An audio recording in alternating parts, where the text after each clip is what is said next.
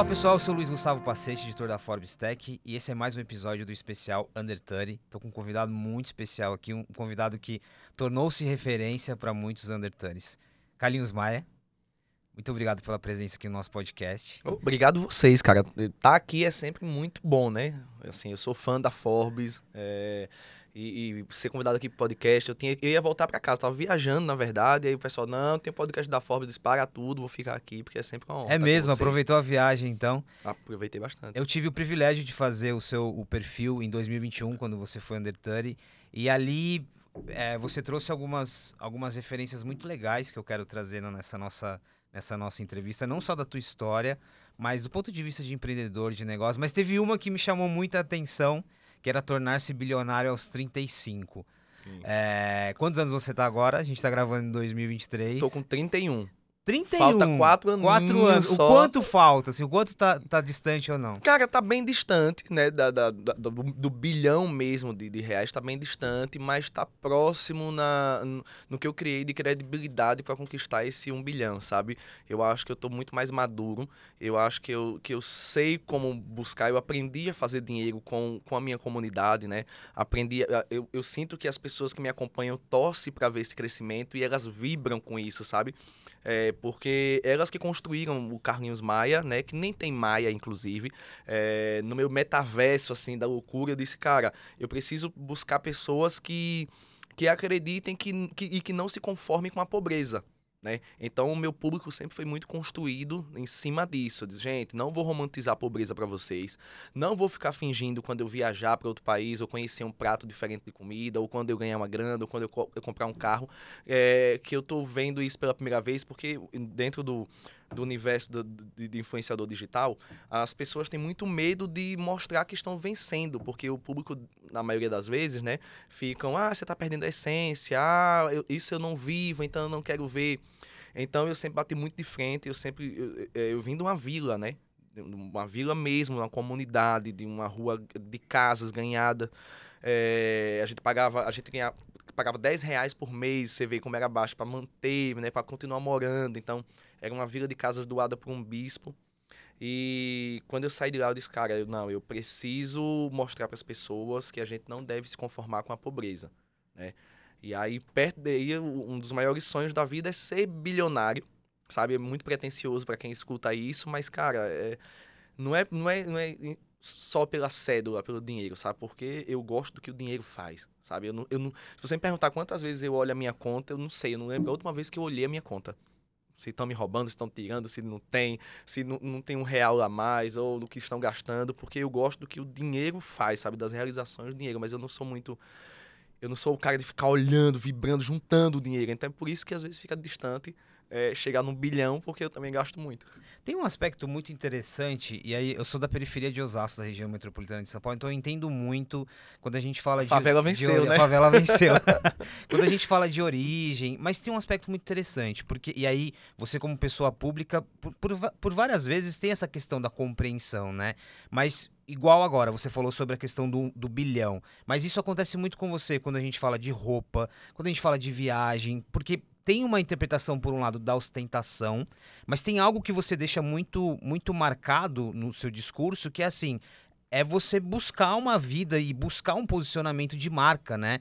Isso fica muito claro, por, por, exemplo, quando você veste uma grife, né? Não, eu quero me vestir, se eu quero ser um bilionário, eu quero me vestir como, né? Como que é equilibrar isso? E também lidar com as críticas, mas deixar claro que, que é, é o que você disse agora, é, não é sobre a ostentação, não é sobre mostrar por mostrar, mas é fazer esse equilíbrio entre a tua origem e o que isso representa de fato como aspiração. Cara, é muito maluco, assim, porque desde quando eu não, eu, eu não tinha tinha grana, né? Quando eu só sonhava, eu sempre tive certeza de quem eu era e de qual era a minha personalidade. A gente às vezes se confunde muito e, e fica viajando e mudando de personagem o tempo todo. Então eu sempre andei numa linha muito tênue em relação a isso, porque era muito claro quem eu era e quem eu queria ser e aonde eu queria chegar. Então, mesmo na casinha simples da vila, eu nunca fui, eu sempre fui humilde, né? Mas eu nunca fui simples. Sabe? Então as pessoas têm essa coisa de, de comparar a humildade com a, com a vaiana que você usa no seu pé, não? Você tá de, de, de sandália de dedo, você é humilde. Então, mesmo lá, eu sempre gostei, eu sempre me preocupei, porque eu sempre olhava a elite da minha cidade, né? As pessoas que tinham dinheiro. Então, da minha vila simples, a, logo em cima subia uma ladeira, já era a casa do prefeito. Então a gente subia a, a, a ladeira de barro para ficar vendo as festas que o prefeito dava, né? O, o, os aniversários da, das filhas do prefeito.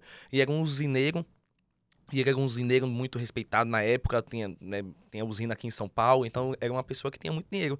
E aí eu lembro muito da, de meus amigos subirem e ficar olhando, né? O que sobrava de comida, as, as funcionárias deles vinham e davam a gente escondido, né? Os brinquedos quebrados, ou brinquedos que as filhas dele, os filhos não queriam, entregava pra gente. E aí é, eu cresci com esses dois mundos, com esse paralelo, sabe? É, do nada eu, eu morava no buraco do prefeito, que era assim que era chamado, e, e ia pra escola todos os dias vendo aquela casa. E eu não entendia muito bem. Eu dizia, cara, o prefeito mora aqui em cima.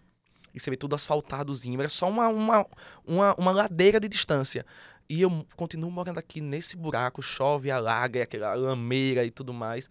Então, hoje, quando eu é, uso grife, ou quando eu faço viagens, ou quando eu me conecto com as pessoas que têm, né, que conseguiram chegar lá, é justamente com essa força do menino lá de trás, sabe? E fico batendo nessa tecla das pessoas entenderem, não é, não é para afrontar vocês, não é para afrontar o povo, não tem nada de afrontamento. É só para dizer que a gente tem espaço e que as pessoas precisam parar de ter esse medo e essa, essa coisa do vira-lata, sabe? O pobre tem muito isso. Não, cara, eu não quero nem passar na frente da loja. Então eu cresci com meus amigos, né? Tem uma, uma, uma boutique lá que as pessoas, os meus amigos diziam, não, não vou nem passar, só de passar eu já, já dá, dá nem para entrar. Eu não, eu entrava na loja, mesmo não tendo dinheiro, sabe? Eu precisava sentir, porque eu acredito muito na unção das coisas, sabe? Unção de prosperidade. Então, se você não passa dentro de frente da loja, a cara da sua cidade, como é que você vai entrar um dia? Então, é, a prosperidade sempre se criou dentro da minha cabeça. Então, já era uma coisa tão real e tão viva que eu sempre acreditei que eu ia chegar. Então, essa coisa do relógio, né, é, da, da roupa, né, desse status que as, que as coisas causam, para mim é só acessórios, sabe? É só para enfeitar o que há por fora e fazer contatos. Ah, se eu tô com Rolex aqui, então vou puxar um papo com um cara que gosta de Rolex, então com certeza ele deve ter, um, deve ter dinheiro, deve ser alguém que, para comprar um Rolex, então vou, é uma maneira de se conectar. Então eu sempre vi as coisas como isso, sabe? É um, é um cartão de visita pro mundo dos ricos. Sabe o que é legal? É, muitos dos muitos dos undertales que passaram aqui, inclusive tivemos recentemente uma conversa com o Nobru, e o Nobru tem uma história também, né? Vem da periferia de São Paulo, cresceu no mundo dos games, dos esportes, virou referência para muitos jovens. Qual, como que é o lado psicológico? Porque aqui você deixou claro que você já tinha, né? Essa afirmação, você já tinha mesmo antes de, de ter esse êxito profissional e financeiro, mas como que é o psicológico? Porque aqui tem, no seu caso em especial, tem um agravante, que é a exposição, né? Tem um lado de você ter ajudado muitas pessoas, mas uma, uma, uma, exposição que também mexe com o seu psicológico, né? Por vários momentos a gente presencia ali que você vai ao limite, inclusive, né? Do, do mental. Como foi? Como foi começar a equilibrar não só aí do ponto de vista de poder adquirir coisas que você que você antes afirmava que poderia ter, mas de, de olhar e falar, meu, eu tenho poder. Eu tenho poder não só financeiro, mas de mudar a vida de muita gente. Cara, o psicológico é como um psicológico de todo mundo, assim. Eu acho que ninguém tá 100% o tempo todo, nem essa... A gente vive buscando essa, essa, esse equilíbrio, mas nada, é nada se equilibra. Você tenta, você busca, mas a vida vem dar um jeitinho de fazer você balançar um pouco. É, o meu, cara...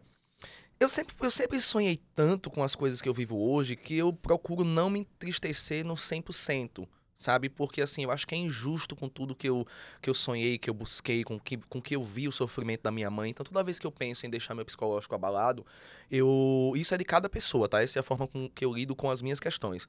Então, toda vez que eu ah, não, eu tô triste, tô entristecendo. Eu olho para minha mãe, né, que é uma mulher preta, surda, né, que, que apanhava na casa de, de, de, de de gente que ela trabalhava, sabe, e que, e que ficou surda porque apanhou nos ouvidos do avô e mesmo assim nunca desistiu. É, me adotou, sabe, com 40 e tantos anos de vida, estudava à noite, era humilhada, sabe, jogavam vitamina na cabeça dela. Então minha mãe era, sempre foi a chacota do bairro, do bairro, sempre foi a chacota da, da da escola dela porque por ser surda, para você ver como era cruel. Se hoje é cruel as coisas que a gente vê, imagine há, há 30 anos atrás. Então, tudo que eu via minha mãe sofrer, e mesmo assim ela mulher forte, guerreira. Então, o, toda vez que eu penso em entristecer, eu olho para ela que nunca desistiu, é, que sempre trabalhou, que a deficiência dela né, nunca parou ela. Então, eu não, eu não, eu não, eu não deixo me. Eu não vou pro fundo do poço quando acontece qualquer coisa negativa por causa disso. Porque eu digo assim, peraí, olha só, tudo que essa mulher passou aqui, ainda conseguiu me criar, sabe? Nunca baixou a cabeça, nunca se vitimizou, se, sabe? Sempre forte, sempre batendo de frente com as coisas que ela acreditava. É, nunca precisamos passar fome porque ela estava lá fazendo o, o, papel dela, mesmo diante de uma sociedade tão cruel que a gente vive. Então, ela é meu maior exemplo, assim, e, e por isso que minha cabeça é boa, sabe? Porque eu, é, eu acho que há muita gratidão por ela e por meu pai. Então, e outra, cara, eu lutei tanto para ter as coisas que eu tenho hoje. E toda vez que eu penso em ficar triste, eu digo assim: caramba, eu fui pobre a vida toda e não era triste, porque eu vou ser pobre agora quando conquistei tantas coisas, né? Não dá. Então, psicológico é bem, sabe? Poderia ser pior, mas é bem. Eu acho que eu, eu faço da minha vida um filme, me divirto com ela. Então, acho que as críticas elas são necessárias. Eu até gosto sabe? Eu acho que eu sou meio sadomasoquista em relação a isso. É, porque sempre tem aquele povo, ah, não, descer o cacete. Porque as pessoas têm uma certa. É, os formadores de opinião mais cultos, né? Os que leem mais, não todos, óbvio. Mas eles têm uma, um certo preconceito por quem é popular. Sempre vai existir esse embate, sabe, de quem é o, o leitor, de quem lê mil livros, de quem fez faculdade e, e, e, tudo mais. Mas quando é alguém popular que chega e consegue uma grande massa só pela sua personalidade, irrita, incomoda. E eu sei que eu incomodo. Né? E olha que eu não sou militante de nada, mas eu, nordestino, é, é, é, veio da pobreza, gay, né? Casou com outro homem, sabe? E viaja o mundo todo, né? É, consegue grana e, e, e tem um respeito de muita gente, sabe? Então incomoda. E acho que no fundo eu gosto.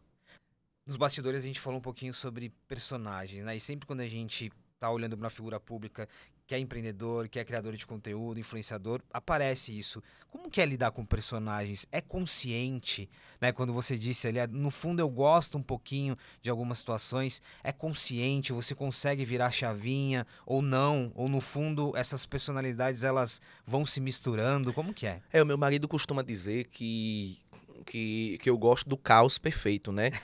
é, e eu acredito que todo mundo que tá no jogo, que tá no game, gosta dessa adrenalina, sabe? Eu acho que quando tá tudo no marasmo, você fica meio entediado, né? E o dinheiro também faz isso com a gente, sabe? O dinheiro, ele dá uma, uma sensação, tipo assim, fica aí de boa, tá tudo bem, tô aqui para E eu acho que também é, é, não, não pode ficar nessa brisa de tipo assim, não, vou ficar aqui confortável, sabe?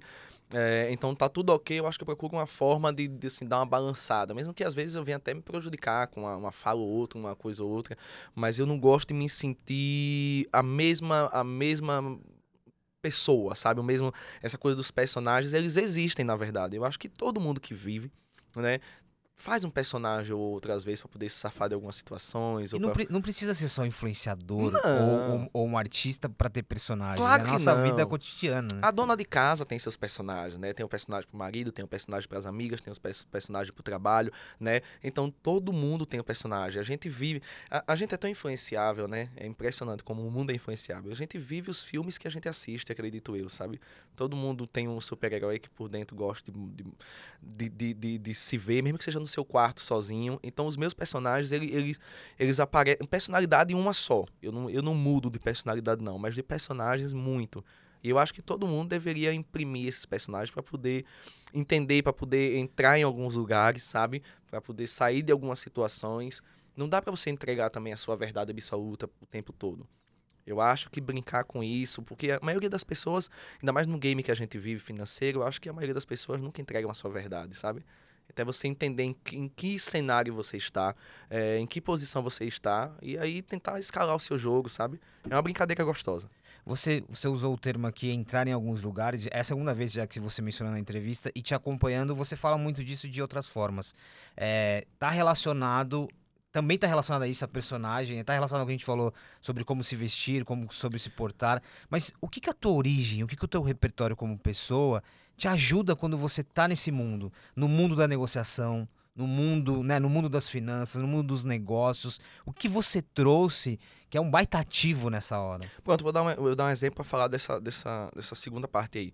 É, essa coisa dos, dos personagens de entrar e sair dos lugares, eu usei lá atrás quando lá na vila mesmo, eu ficava assim, como é que eu vou fazer para me aproximar dessas pessoas que têm dinheiro na cidade, né, para conseguir um emprego melhor ou para conseguir mudar de vida aqui.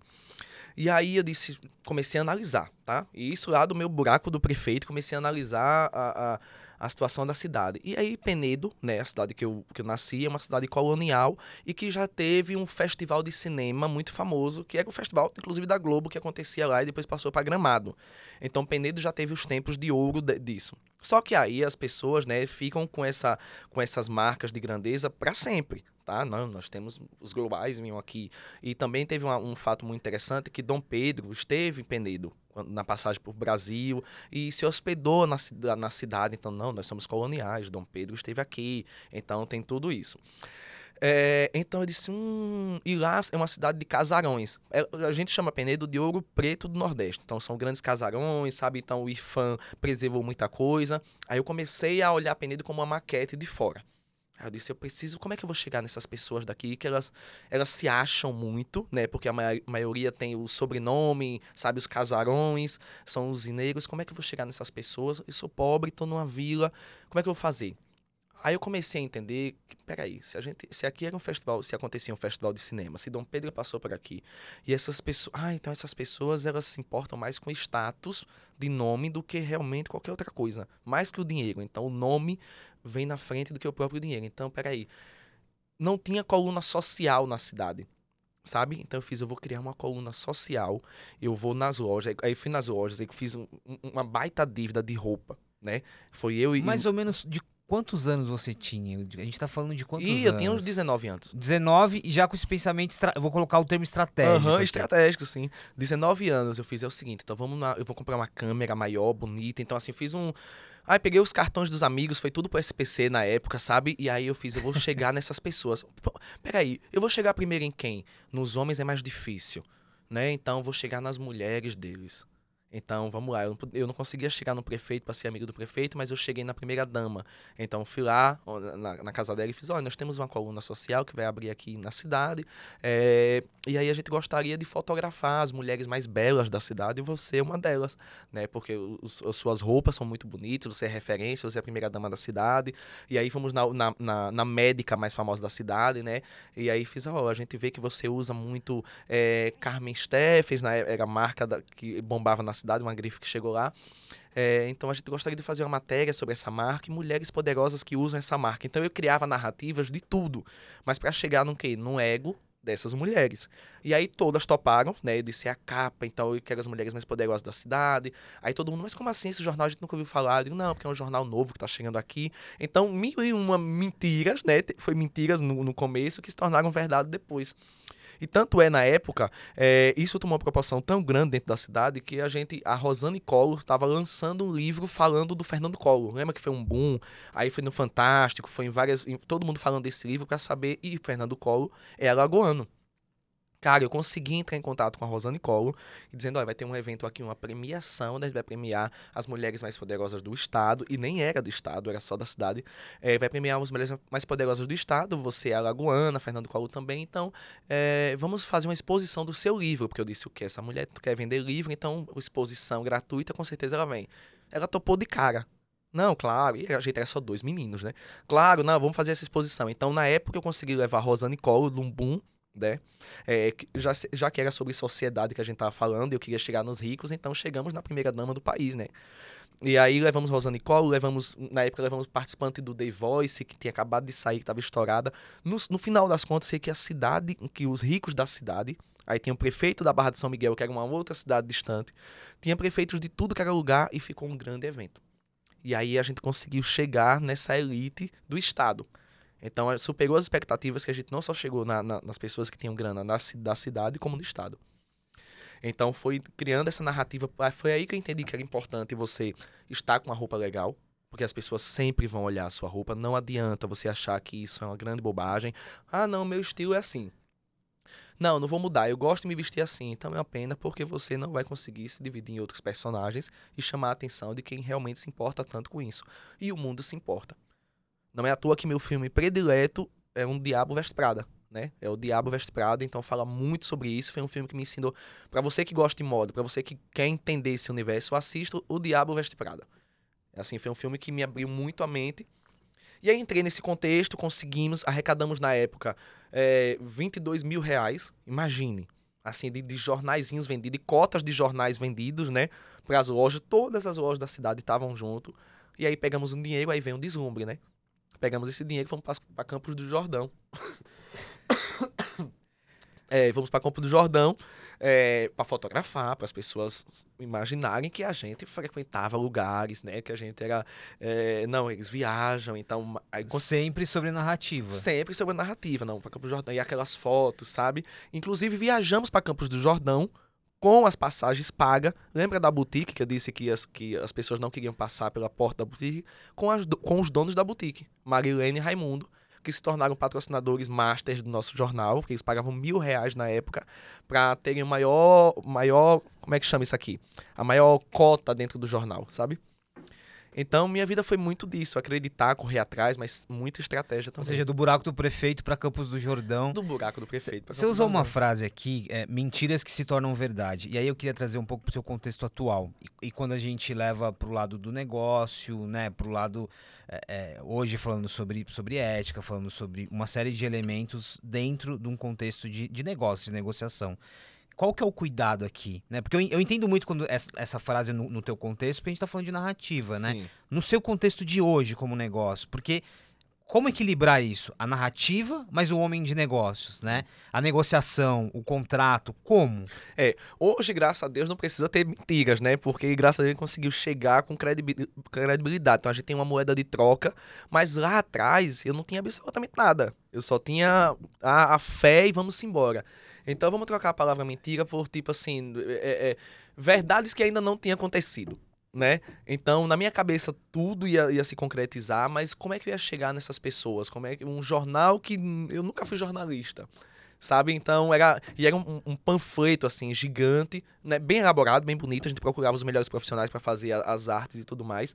É, mas eu precisava ter essa, essa narrativa para as pessoas poderem me ouvir, né? Então já tinha as roupas, então fazer as pessoas pensarem grande junto com você é muito importante. Elas precisam, elas precisam acreditar que aqui, mesmo que ela tenha uma, uma, uma, sombra de dúvida, elas precisam acreditar que aquilo é real e, ou que aquilo pode dar certo.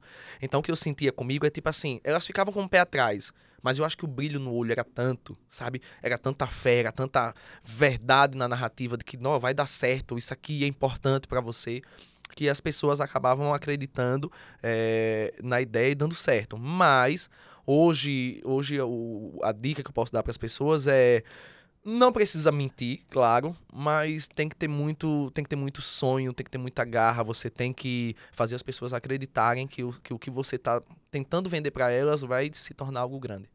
Quando um, um, outro aspecto interessante da nossa conversa ali no Undertale, talvez mais de 100 influenciadores, criadores que acabaram saindo ali da região por, por, por, conta da visibilidade que você acabou trazendo. Isso foi planejado, isso não foi? Aqui tem um pouco de ajudar as pessoas versus já o tamanho que você tinha, a proporção que você tinha tomado, né? Como que você enxerga isso? Você planejou puxar outras pessoas com você? Foi um gesto de solidariedade no início? Foi um gesto do tipo, meu, eu não posso estar sozinho aqui, eu tenho que trazer também quem estava comigo?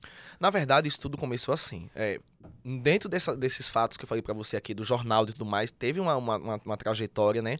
Onde as pessoas da cidade.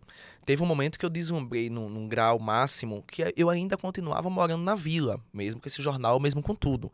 E isso gerou muita raiva de algumas pessoas que né, tentavam é, é, é, ser comunicadores na cidade. E aí, cara, e eu tinha muita vergonha da vila. Não é que eu amava morar na vila, eu tinha vergonha de morar na vila, né? Eu tinha vergonha do. do, do é, é, de, eu, eu, era aquele cara que, tipo assim, alguém vem me trazer de carro, me deixa duas ruas antes e eu vou caminhando até lá. E aí, em uma determinada foto lá que eu tirei na casa de um desses prefeitos que eu, que eu andava fora da cidade, alguém da cidade colocou uma expectativa realidade. Então eu fui o primeiro meme da cidade, que era, era a minha casa real da vila. Alguém foi lá e fotografou eu entrando na casa. E a outra era eu na piscina do prefeito. Então eu fui desmascarado, né?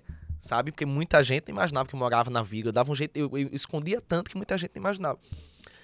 E aí, quando eu vi aquilo se espalhando e as pessoas dizendo, nossa, ele é uma farsa, tá vendo? Ele tem vergonha da mãe, ele tem vergonha de onde mora, ele tem vergonha disso, aquilo, outro. Então, quando eu comecei a filmar na vila de fato, é, foi porque eu fiz assim, já me descobriram, né, em relação a isso, a, a, a imagem, então eu acho que eu, então eu vou mostrar para as pessoas quem eu realmente sou. E olha que ironia, né? Eu fui filmar, eu, eu sempre tentei bombar, né? Com, com jornal, né? Na coluna social, andando com os ricos. E eu vim bombar de fato quando eu mostrei a minha mãe, a minha casa da vila, fiz um vídeo lá. É, porque na minha cabeça a cidade ia ver, e tipo assim, gente, é isso aqui, ó. Fiz uma brincadeira, essa é minha casa, minha mãe. E o vídeo deu 50 milhões de visualização. Então ali eu fiz. Peraí. Sabe? Então tudo que eu é, achava que era importante, que ia me, me levar para o mundo dos ricos, né, para ter um, um, futuro melhor, foi justamente mostrando a minha essência e quem eu era de verdade que me fez bombar. Aqui, é, isso, é, isso é, muito, é muito interessante, até olhando para erros e acertos. E, e, eu acho que é muito, é muito trivial é, eu, eu categorizar dessa forma, mas é para colocar a pergunta. O fato de ter vergonha Talvez naquele momento não, você não tinha essa compreensão. Hoje, você identifica isso como um erro ou não necessariamente, porque você tinha os seus motivos ali. Tanto que depois o, o motivo de aceitar a tua origem foi o que né, foi, foi, fez muito parte ali do teu sucesso. Mas você identifica isso como um erro, como uma falta de compreensão da situação? Como que você vê? O erro, é, o erro foi ter tido vergonha da minha mãe. Esse foi o erro. É, eu acho que o, o é, que era a pessoa mais importante na minha vida, né? E eu estava com vergonha porque eu tinha entrado num, num, eixo da sociedade, tipo assim, se você é pobre, você não vai entrar aqui, se você não está bem vestido, você não vai entrar aqui.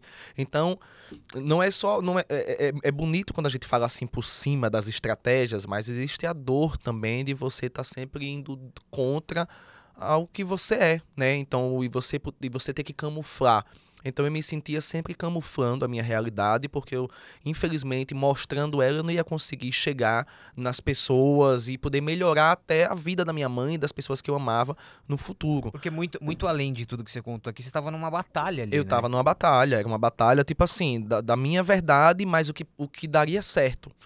Então, não é que eu não tinha amor, não é que eu não tinha gratidão pelos meus pais. Eu tinha vergonha de, de, de ser pobre, porque eu sabia que aquilo dali, as pessoas iam me fechar todas as portas.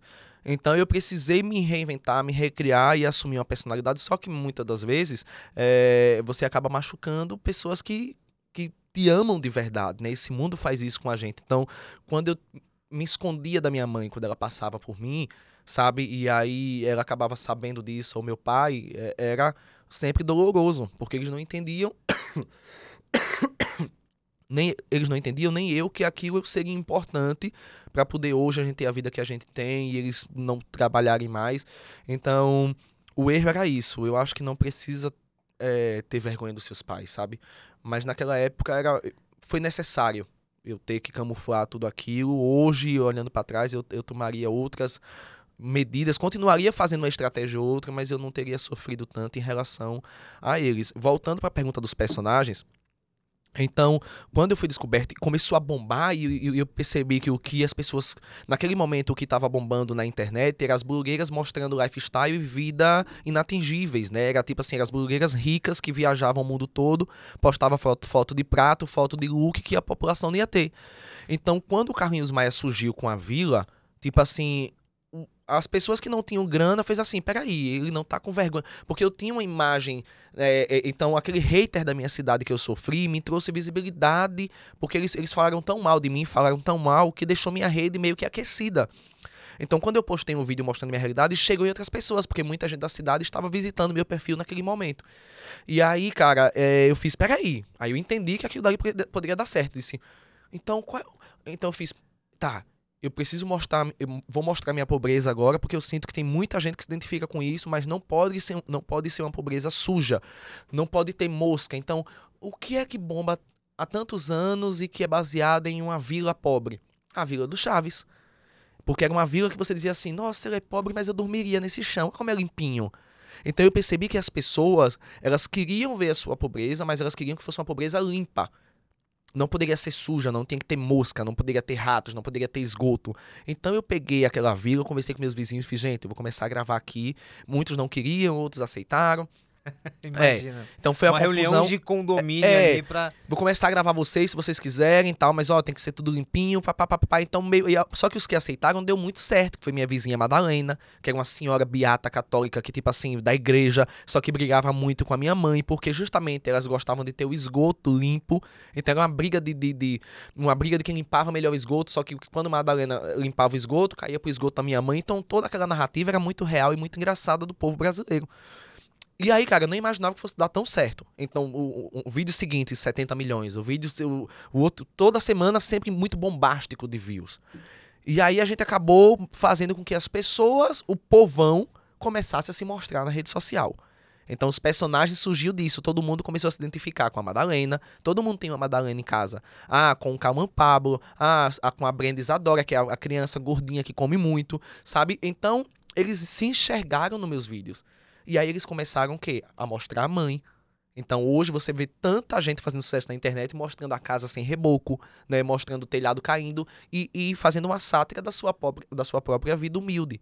Então a gente teve uma importância muito grande de fazer as pessoas mostrarem sua vida real. Então imagine, eu que tinha tanta vergonha da minha vida, a minha vida serviu de lição para que as pessoas que também tinham vergonha, que eram muitas pessoas, pudessem hoje mostrar e se aproximar, porque eu acabei me aproximando mais ainda dos meus pais, de tantas pessoas dizerem pra mim que mãe incrível que você tem, que perfeito seu pai, cara, que humildade do seu pai, como eu queria ter um pai assim, como eu queria ter uma mãe assim, que eu comecei a enxergar através da fala deles o que eu tava perdendo, tendo vergonha do meu pai e da minha mãe. Tem um aspecto aqui, às, às vezes a gente acaba minimizando muito as coisas, né? Então, ah, você por várias vezes já foi categorizado como um fenômeno, né? Um fenômeno de comunicação em vários aspectos. Mas são vários fenômenos ao mesmo tempo aqui, né? Tem uma questão social, tem uma questão coletiva, tem uma questão de descoberta, o que você falou ali mesmo de narrativas. Por isso que a, a leitura ela nunca pode ser só no Carlinhos, no Carlinhos, ah, ele, ele, ele é o Carlinhos da narrativa, é o Carlinhos dos personagens, é muito interessante. É muita coisa ao mesmo tempo, é complexo, né? Não, é uma desconstrução de muita coisa, na verdade, né? Então, não, não, não consegui fazer isso sozinho, sabe? Foi, foi muita gente comigo, muita gente. Hoje eu tenho personagens que tem casa em Orlando. Eu ainda nem tenho casa em Orlando. Eu já vou pro terceiro personagem. Um deles era um. um, um eu levava malas numa pousada, sabe? Então, assim, que compra uma casa em Orlando, que tem uma Porsche, sabe? É, é, é, é, e eu fico assim, eu olho e digo, caramba. E eles chegam, cara, eu nunca. Como é que eu vou te agradecer por isso? E eu fico sempre. Eu fico tentando normalizar, mas é muita gente que se deu muito bem. Sabe, assim, muita gente que brilhou, né, é, é, é, com essa narrativa lá que a gente usou e continua brilhando, que eu fico, meu Deus, como é que pode isso? E, e hoje me, me traz muito orgulho, eu digo, deu tudo certo. Sabe, entre tr- mortos e feridos, salvaram-se todos, né? Então, tenho muito orgulho, orgulho da caminhada. Tem muito contexto aqui, mas acho que tá muito claro, né? Teve muita estratégia, né? Desde o, de quando você Muito. sai do buraco do prefeito até aqui. Vamos falar um pouquinho do Instagram e aí já puxando um pouco mais pro lado de negócios, de empreendedorismo. E é uma outra coisa marcante da nossa conversa. Quando você está chegando a quase 27 milhões de seguidores, especificamente no Instagram, e você olhou de uma forma diferente também pro Instagram. Que forma diferente foi essa de usar a plataforma? Eu acho que o principal que as pessoas faziam muito na, na época que eu, eu também comecei a eh, vai eu estudar o Instagram de novo. Eu fiz, peraí. A maioria dessas, desses blogueiros, né, que chamava de blogueiro na época, eh, eles ganham muita coisa, fazem muita permuta. Eu digo, mas, hum, não, não. Com, com a experiência do jornal, onde às vezes as marcas queriam fazer, as lojas queriam fazer, não, vem aqui pegar uma bermuda e coloca meu. E eu disse, não, cara, tem que pagar. Pague pouco, mas pague. Então, se a cota, é- se a cota na época do meu jornal era, vamos lá, 500 reais, e a pessoa dizia assim, não, eu, eu tome uma bermuda, umas coisas, pegue em, roupa. Eu digo, não, pague 100, mas pague em dinheiro. Então, eu, eu- uma das coisas que eu acho que eu mudei também foi a forma das pessoas valorizarem o seu arroba, né? Então, quando eu cheguei na internet, todo mundo, não, eu vou mandar roupa pra você, vou mandar pizza pra você, vou mandar hambúrguer pra você e você divulga aí. Eu digo, não, cara, mesmo que eu precisasse de roupa, de, de comida, eu fiz assim, não, cara, porque se eu acostumo eh, essas pessoas a trocarem meu trabalho por, por comida, eu, cadê? Eu vou pagar minhas contas com hambúrguer, né? Toma aí uma pizza, né? Não, não, não tem isso. Então, eu, eu recusava muita coisa. Então, eu passei quase dois anos criando comunidade, né? Criando meu público só em mim. Eu fiz assim, eu não vou ficar colocando, eu vou, eu vou perder dinheiro, eu vou perder coisas aqui, mas eu vou fazer eles. A única marca aqui será o Carlinhos. Então, eu, eu recusava muito. Então, eu fiquei na vila gravando durante dois anos. Só sobre mim, só sobre narrativa. Então, imagine, nos stories dos blogueiros né, da época, com tantas publicidades e tantas coisas para as pessoas comprarem, no meu só tinha eu e humor. Só diversão e humor. E no final da noite, reflexão, fazendo as pessoas pensarem, refletirem. Então, é uma coisa muito completa. E aí, por isso que é tão importante você dizer não. Foi aí que eu entendi a importância de dizer não. Porque eu podia, naquela época, prostituir o meu trabalho né? Eu poderia ter um ganhar iPhone, ganhar roupa, ganhar viagens, ir para pousada para mostrar que eu estava na pousada. Só, só, só, que eu já tinha passado por tudo isso de, de, de, me deslumbrar com essas coisas. Eu falei, não, agora o momento é criar comunidade. Então eu fiquei lá é, é, dois anos mostrando só humor, só sabe coisas incríveis para eles assim do, do, dia a dia, para eles se distraírem. Que quando eu comecei disse agora sim eu vou vender meu arroba. Quando eu comecei a vender meu arroba, meu arroba já estava valendo quase um milhão de reais. Entendeu? Mais uma, mais uma construção aí. Uma construção mais uma construção. E foi assim, então eu precisei dizer não, não peguei um monte de coisa, né? Não fui para um monte de coisa, eu me reservei na vila, então o lugar que eu mais que eu mais, tanto é que quando eu vim para televisão, quando me trouxeram para o Multishow, numa, eu tive uma, uma discussão com o Whindersson na época, porque eu pirei, que eu disse: "Não, não, não, não, não quero me não me prendam mesmo que a intenção era boa, não me prendam numa televisão agora porque tá dando muito certo eu lá na minha vila. Sabe? Então, quando eu me vi preso numa caixa com câmeras, eu fiz, não, não tô no controle. Sabe? Eu fiz, eu não posso dar o que eu construí tão independente para uma empresa privada.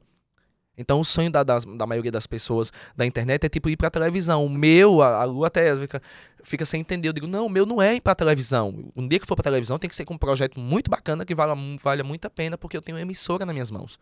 Né? Então, a partir do momento que eu tenho 6 milhões de visualizações ali diárias, 4 milhões diárias, é uma emissora. Então, quando eu. Aí eu disse, não, eu fiquei. Aí fiquei dois anos lá na vila. Quando eu disse, agora eu vou ganhar dinheiro.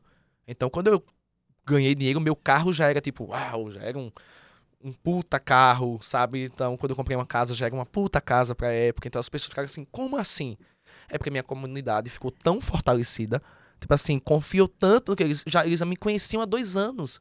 Então, quando eu vou dar uma coisa para eles, eles sabem do meu senso crítico, eles dizem assim, hum, ele não gosta de quase nada, ele é chato para isso. Então, o, importante de você fazer críticas, né, é, faz as pessoas darem credibilidade quando você gostar de algo.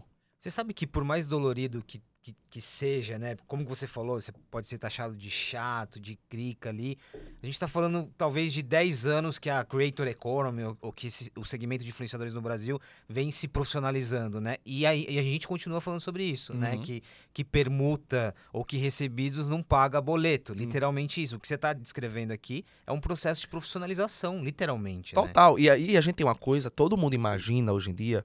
Gente, é muita, é muito digital influência bombando, é muita gente ganha dinheiro com a internet. E não é, tá? É, isso é uma ilusão muito gigantesca. Para quem tá de dentro sabe disso. É muita gente tentando também. Mas se você vai contar na sua mão aí, conta 10 dos maiores influenciadores que ganham realmente dinheiro no Brasil. Então você vai o quê? Você vai para um Felipe Neto, um Whindersson, um Carlos Maia, uma Boca Rosa, Vamos lá, me puxa aqui. Você vai esquecendo. Ganhando de, dinheiro, dinheiro, de forma estruturada. Sim, sim. De, de forma respeitosa Isso. como negócio. Isso, assim. Então, é, aí você vai pra Bahia, que é, uma, que é uma, uma, uma potência de gente de talentos. Aí você vê quem, quantos influenciadores grandes nacionais tem na Bahia? Tem quatro. Então, assim, eu faço muito esse estudo, sabe? Então, as pessoas têm essa, essa visão de que tem muita gente e não é. Por isso que eu digo a vocês, tá? Quer ir pra internet, estude tudo na sua vida você tem que estudar, você tem que parar, você tem que analisar, né? É porque fulano tá fazendo sucesso. É, eu fazia muito isso, eu, eu, eu virava a noite olhando os youtubers, olhando, não, mas por que o Felipe Neto é, é, tem tanto engajamento? O que, o que é que tem no vídeo dele? Ah, mas porque o Whindersson tem. Ah, ele tem um corte seco aqui, né? Então, quando eu fui para o Instagram, eu fui como um influenciador quase perfeito, porque eu, eu, eu peguei muita coisa do que funcionava para os outros. Aí imprimi na minha personalidade, no meu jeito de falar, mas tipo assim, eu digo, ah, não pode ter edições demoradas, que as pessoas não querem mais ver essas coisas caindo, é, fogos de artifício, tem que ser corte seco. Aí eu anotava, corte seco. Aí eu ia no, eu ia no perfil da, da Boca Rosa, e dizia assim, por que a Boca Rosa tem tantos fãs. Ah, ela chama ela, ela chama ah, os fãs dela de minhas gostosas. Ah, então ela aproxima, todos os dias ela começa com minhas gostosas. Ah, então eu comecei a estudar os influenciadores que bombavam naquela época e fiz assim. Então eu preciso colocar aqui, eu preciso ter bordão, eh, eu não posso ser prolixo, eu tenho que fazer corte seco. Nos meus vídeos tenho que começar com música, tenho que começar dançando. Ah, porque a Kéfera, sabe? Então, quer ser influenciador? É muito legal, é maravilhoso, mas dá uma estudada, dá uma analisada no mercado, entendeu? Vê o que é que tá funcionando, o que é que tá, o que é que tá na trend agora no momento. Então, tudo na minha vida, eu, eu sempre parei para estudar. Isso que você falou é bem importante, até para tirar a euforia em relação a, a, a quem são os influenciadores que de fato ganham dinheiro de forma estruturada como negócio. Se a gente pegar, e aí tirando a parte da ilusão, a parte da narrativa, se a gente pegasse essa outra parte de influenciadores que hoje acabam, grande parte do tempo, é, baseado em recebidos, em permutas e outras coisas, você acha que satura? E aí talvez a minha pergunta ela seja um pouco limitada, porque aí cai num outro aspecto da tua trajetória, que é trabalhar com. Você começou trabalhando com marcas regionais, valorizar o empreendedorismo local. E aí, de fato, a gente pode chegar a um ponto de saturação? Tem dinheiro para tantos influenciadores? Tem dinheiro para tantos negócios estruturados? E aí a gente vai para aquele viés, né? Então, é muita gente fazendo internet, mas são poucas a que as marcas querem, poucas que realmente bombam. Então, como tudo. Então, nenhum mercado acho que satura de nada, porque assim, no fim das contas é um funil. É um funil. Você vê muita gente com internet, mas é um funil, assim. As pessoas sabem quem é que tem relevância, as pessoas sabem quem é que vende, né? Então é muito claro. Então, antigamente você perguntava para uma criança. É, Filho, o que é que você quer ser? Aí, a, a, dizia modelo ou jogador de futebol. Então hoje, YouTube ou TikTok, né? Ou, ou, ou, digital influencer. Então é muita gente nesse sonho, porque a, a internet é, é popularizou mundialmente. Mas eu acredito que saturar não, sabe?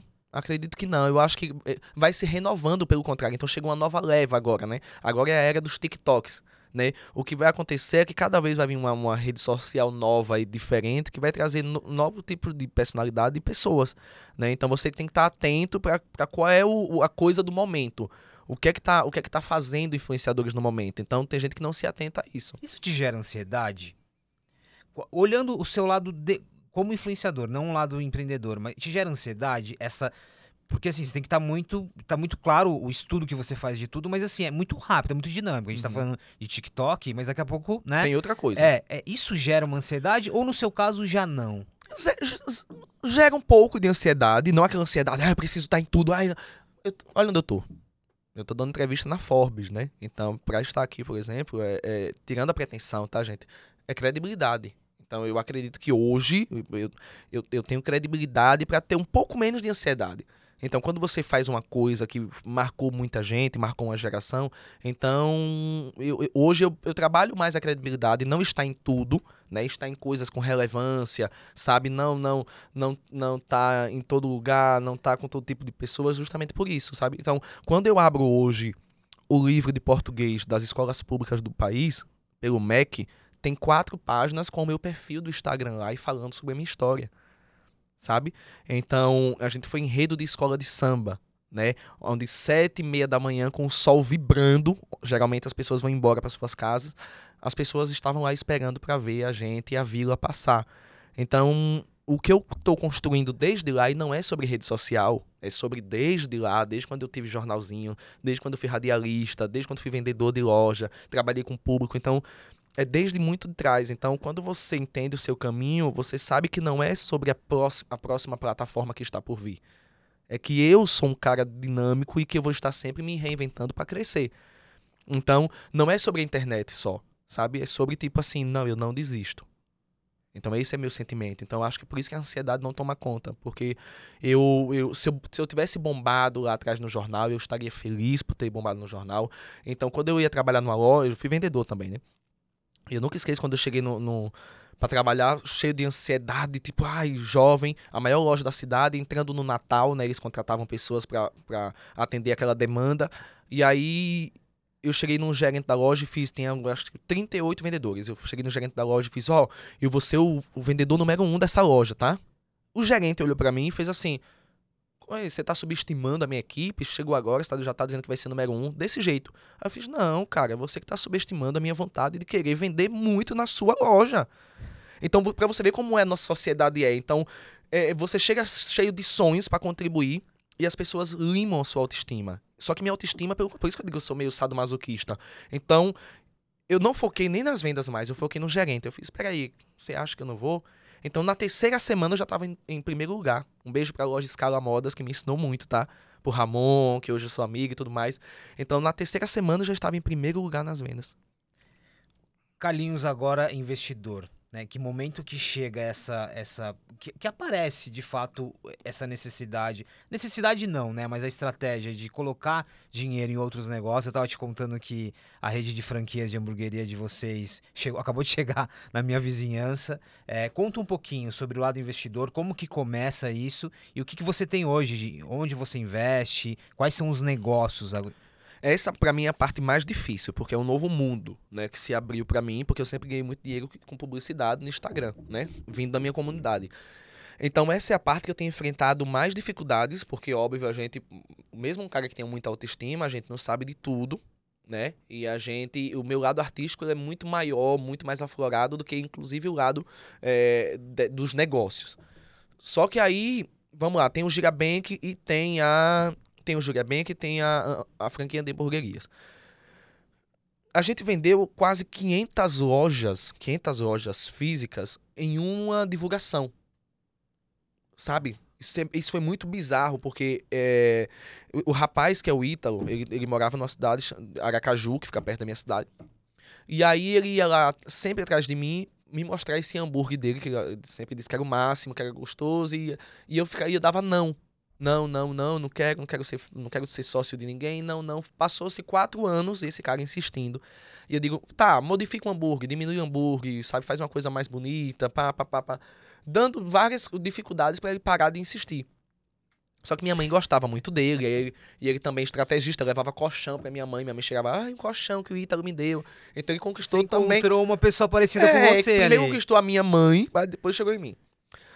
E aí eu chegava em casa e tava fazendo. Eu acho que ele te estudou, hein? Eu acho que sim. E aí eu, chegava em casa e tava fazendo hambúrguer pra todo mundo, pessoal da Vila. Eu fiz, caramba, tá bom, me convenceu. E aí eu fechei com ele de vamos fazer, mas muito no escuro, sabe? E aí fomos para Santa Catarina, tinha uma franchise lá, e eles iam cuidar de tudo. E acabei divulgando, digo, gente, vai ser a hamburgueria que eu sou sócio e tal, vendemos 500 lojas.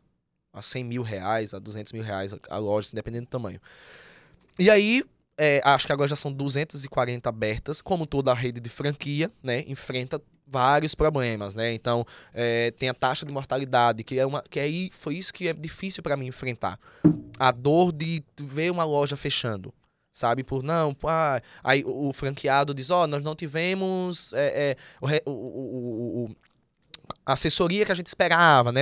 Aí já o, já o pessoal que cuida dessa parte, a minha parte é divulgação e marketing, né? Já, já o pessoal que cuida do, do, dessa parte de estruturação fez, não, é a taxa de mortalidade, a gente fez o que pôde, deu o suporte que pôde, uma franquia nova, aí fica nessa coisa, e eu fico ali no meio com o coração bem pequenininho, porque assim, ah, aí, aí, eles me mostram as lojas que estão bombando, né? Inclusive BH, que eu não imaginava que bombasse tanto, né? Não é Nordeste, e BH bomba, em Manaus, aí tantos outros lugares, a de Maceió, né? Tem várias lojas bombando, aí tem outras que fecham. Aí eu.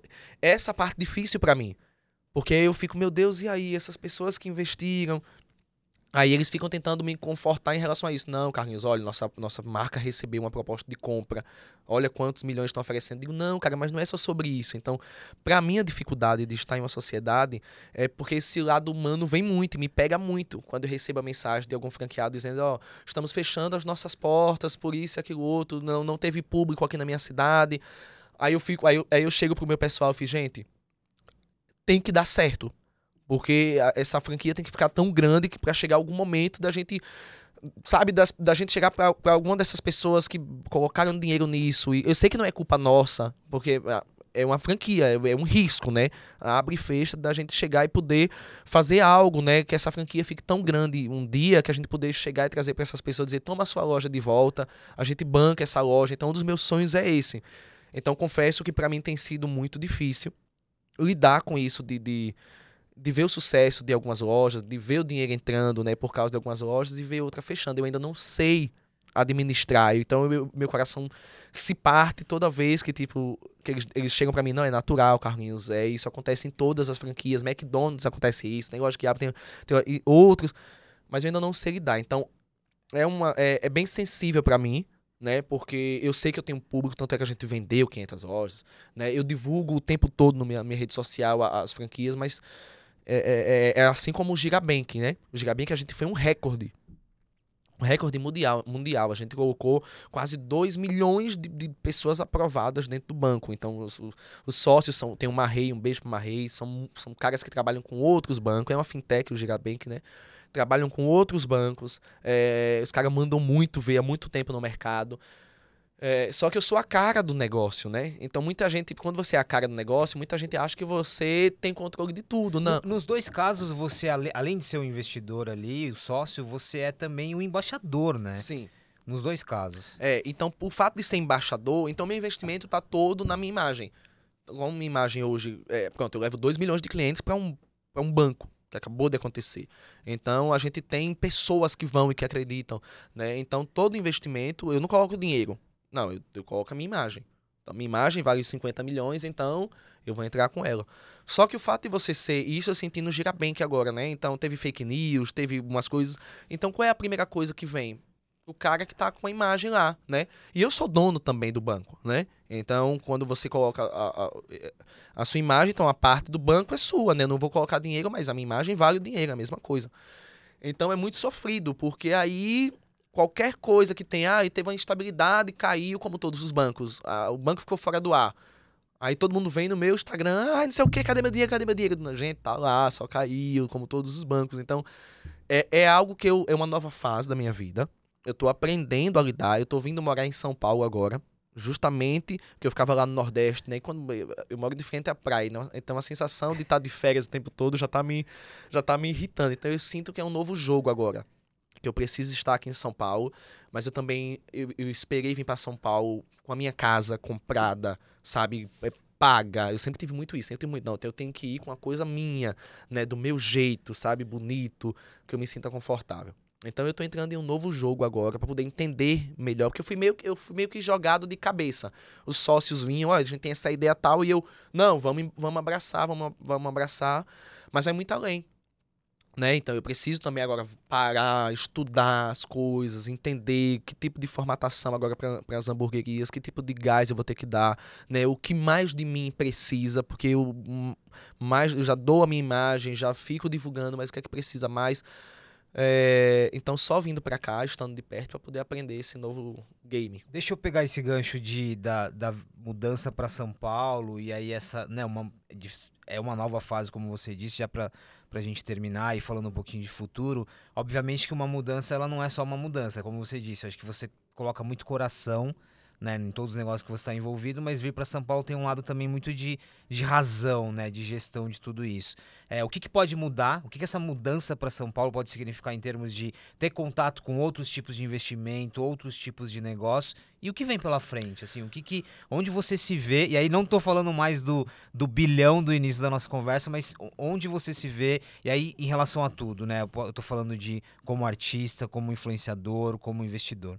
Eu, eu, eu acabei me tornando uma, uma personalidade da mídia, né?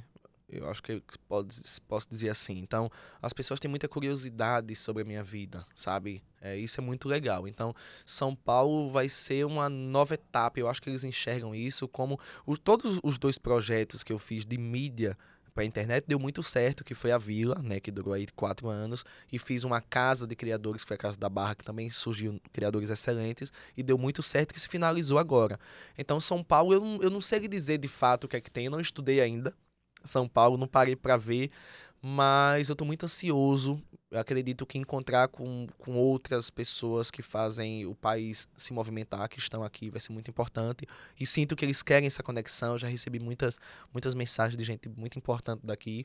É, então eu não, não, eu não vou adiantar do que virá por aí, porque nem eu sei. Eu tô agora, eu tô deixando a vida me levar. O que, que você gostaria de fazer? O que, que você gostaria de fazer que você ainda não fez, do ponto de vista de, de negócios, de carreira? Mesmo considerando que você estuda tudo muito bem, né? Mas assim, uma coisa que. Um projeto que toca muito seu coração e que provavelmente você gosta muito e, e queria fazer. Cara, eu quero fazer a minha ONG para mulheres, sabe? Eu, é inspirado na minha mãe, entendeu? Mas eu, ela, então ela tem que ser. Eu já poderia ter feito algo, mas eu quero que seja algo maior, sabe? Algo mais estruturado, algo que eu tenha, tipo, que eu esteja dentro, que eu consiga participar. Então, todo esse tempo eu estava fazendo a minha imagem, fazendo a, a, credibilidade, sabe? Então, eu, eu acho que ainda falta. Muita gente ainda tem uma visão deturpada sobre mim. Ah, de uma fala errada que eu dei. Cara, eu gravo minha vida todos os dias. Como é que você, como é que você vai acertar todos os dias? É impossível, ninguém acerta todos os dias, né?